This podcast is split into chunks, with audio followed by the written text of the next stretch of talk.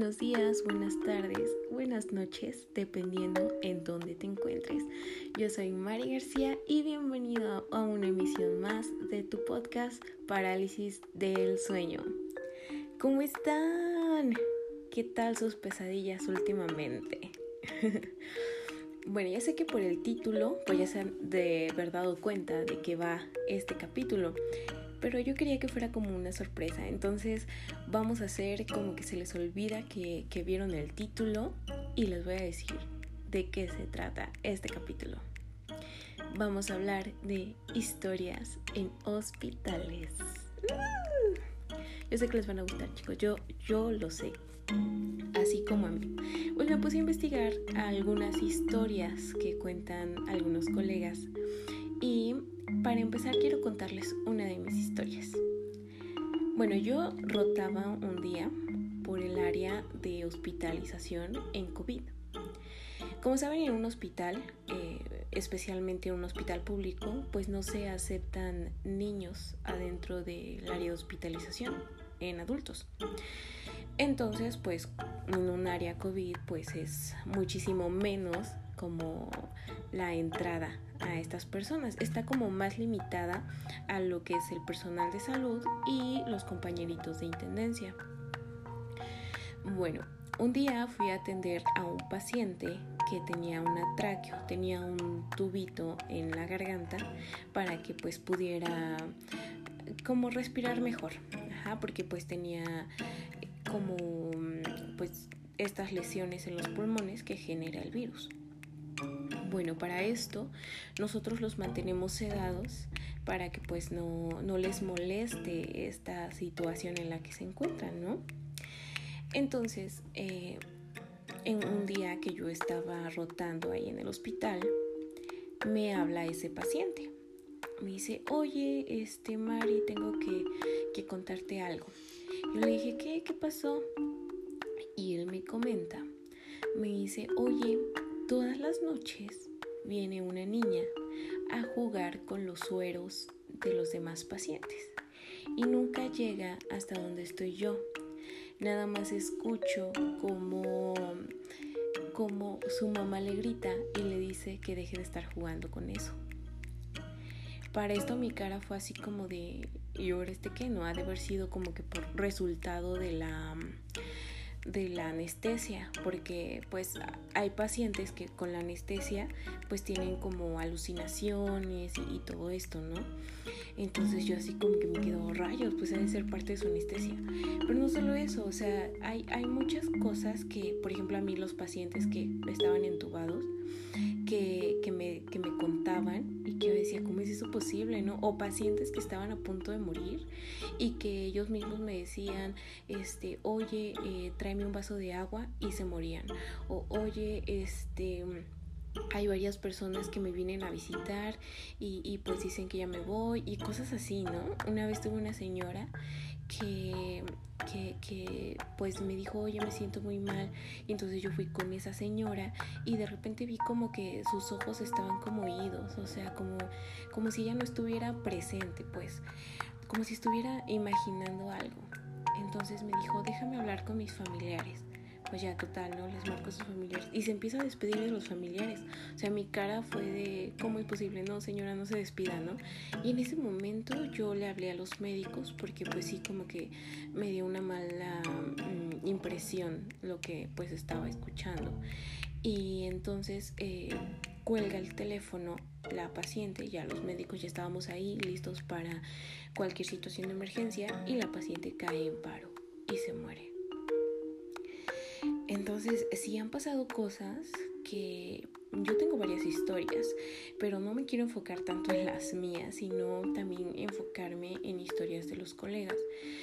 Y, pues bueno, cuéntenme qué, qué, qué les pareció esto que les conté. Y si ustedes tienen alguna pues igual, ya saben, déjenlo en los comentarios. En la página de Facebook está como parálisis del sueño y pues tiene la misma lunita con la que están escuchando este podcast, ¿ok? Vamos con otra historia. Esta historia eh, yo la estuve buscando en un grupo y pues la encontré en un grupo de Facebook. La persona que la cuenta se llama Rosa María, ¿ok? y nos dice, era el año de 1974, o sea, ya hace mucho, cuarto piso, hospital de traumatología. Estaba de guardia de noche, yo tenía poco tiempo de trabajar. Mis compañeras estaban cenando. Yo me quedé en la estación junto a los intercomunicadores y un paciente en el aislado, o sea, al final del pasillo, estaba llamando insistentemente. Fui a ver qué necesitaba y me dijo que quería un cigarro y le dije que no se podía fumar en los cuartos. Así sigo casi toda la noche hasta que me dice la enfermera, es hora de su analgésico, que se lo aplicara. Fui al cuarto y el paciente estaba dormido. Cabe mencionar que tenía tracción en brazos y piernas por lo que no se podía mover. Lo moví un poco para despertarlo y ponerle la inyección intramuscular. Entonces me dijo, ya se la había puesto. Y me señaló la jeringa y la torunda en la mesita de noche. Le pregunté que quién se la puso y me dijo, una enfermera muy bonita, pero muy rara. Traía un uniforme largo hasta el tobillo y un mandil muy bonito. Entonces me asomé al pasillo y la vi entrando al elevador del pasillo, que solo se usaba para emergencias o de carga. Luego me dijeron que le, que le decían la planchada, que era una enfermera que había muerto en ese elevador cuando se había descompuesto y caído. Bueno, aquí hay como tal una historia urbana acerca de quién es la planchada. Parece que cada hospital tiene como a su propia planchada y su propia historia. Se dice que es una enfermera, una enfermera que pues lleva un uniforme súper pulcro, limpio, blanquito y pues sobre todo planchado, y de ahí su nombre que, que, que comentan. Ella a veces pues se cuenta que va a los cuartos de los pacientes cuando pues alguien la necesita y o les aplica cosas para que duerman o les aplica medicamentos o les checa sus signos o no sé, o sea, ella como que hace un, trabajo que a lo mejor a uno pues se le puede pasar, ¿no? Por ejemplo, o que si no estamos en esa área del paciente, estamos en otra área, pues igual nos puede avisar que pues el paciente pues está muy mal y como nos avisa pues a veces, no sé, la alarma de un paciente se enciende o cosas así, entonces es como que la historia y, y, ella tiene como una situación muy particular en cada, una de, en cada uno de los hospitales.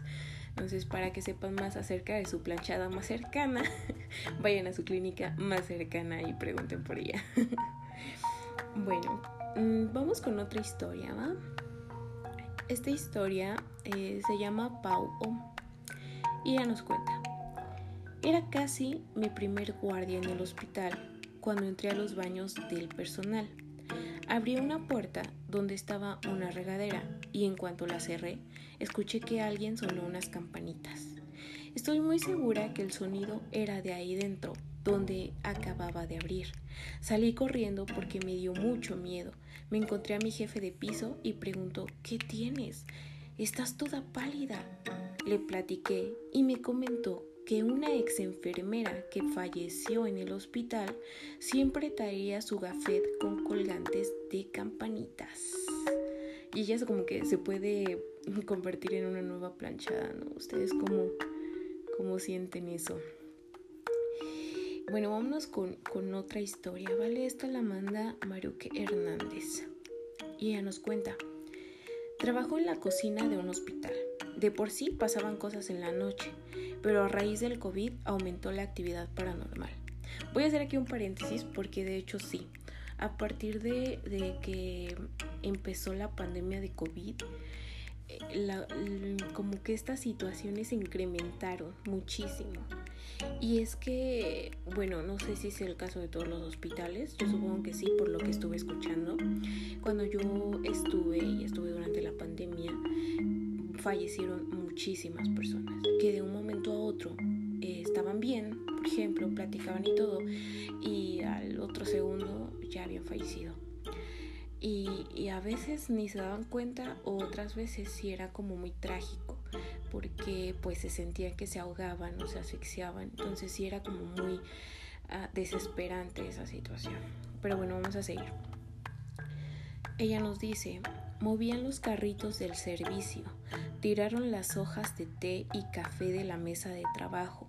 Una noche estábamos cenando y un compañero vio pasar y desaparecer por unos lockers a alguien vestido de paciente.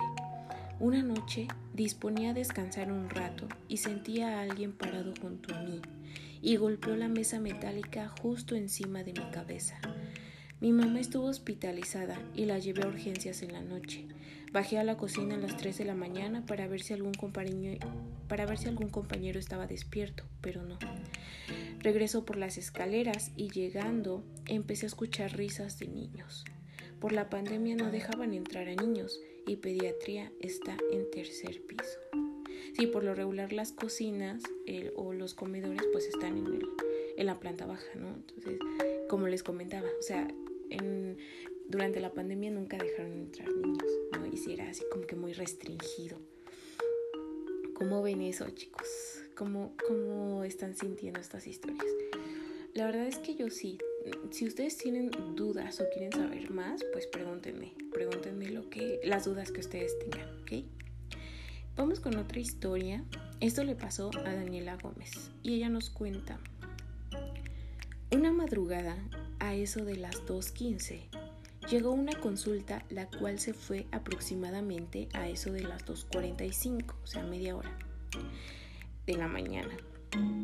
En eso estaba con la señorita Olga de archivo y dijo, ya vamos a dormir un ratito, de lo contrario no vamos a descansar.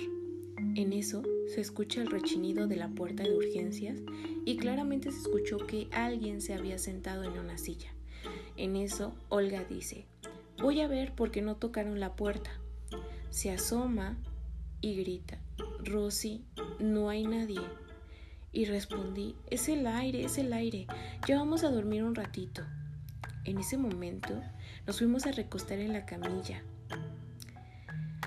Uno y la dos las cuales estaban hacia la ventana, y fue en ese momento en que se escuchó un lamento. Ah. Olga, dijo, es una paciente que va llegando. Y le respondí, ya no vamos a dormir. Fue en ese momento cuando se escuchó de nuevo el lamento. Ah. Justo en la ventana. Nos levantamos como rayos de las camillas y algo nos paralizó que por unos instantes ya no fue, dar, ya no fue posible dar paso alguno. Esto sucedió en el hospital obstétrico en Pachuca. Qué miedo, ¿no? Y justamente el anterior podcast, si no lo has escuchado el escuchar, hablamos acerca de la llorona, ¿no? Pero sí, o sea, en los hospitales es muy común que se escuchen, por ejemplo, llantos de bebés, eh, señoras así como que con ese, esa desesperación, eh, golpes que mueven los carritos. Sí, sí, la verdad se siente una vibra. Pues que a veces yo creo que como personal que elabora, a lo mejor y en un punto estamos acostumbrados a eso, ¿no? Que a lo mejor no nos pasa a diario pero sí hay veces en las que pues sí nos sacamos de onda. Y lo imagínense más en la noche, es como que, ah, qué miedo, ¿no? no sé, ¿ustedes se atreverían a entrar a un hospital de noche?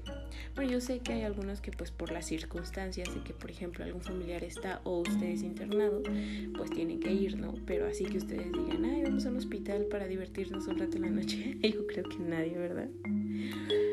Bueno, llegó el momento historias que obviamente también son en hospitales, pero son un poco más largas, ¿vale? Y que me gustaron mucho. Em, vamos a hacer un poquito más largo este podcast para que lo sigan disfrutando y para que pues ustedes estén eh, sigan haciendo por ejemplo sus quehaceres o estén disfrutando de su desayuno o estén disfrutando de su cena en donde ustedes se encuentren ya saben que pueden buscarlo en lo que es la página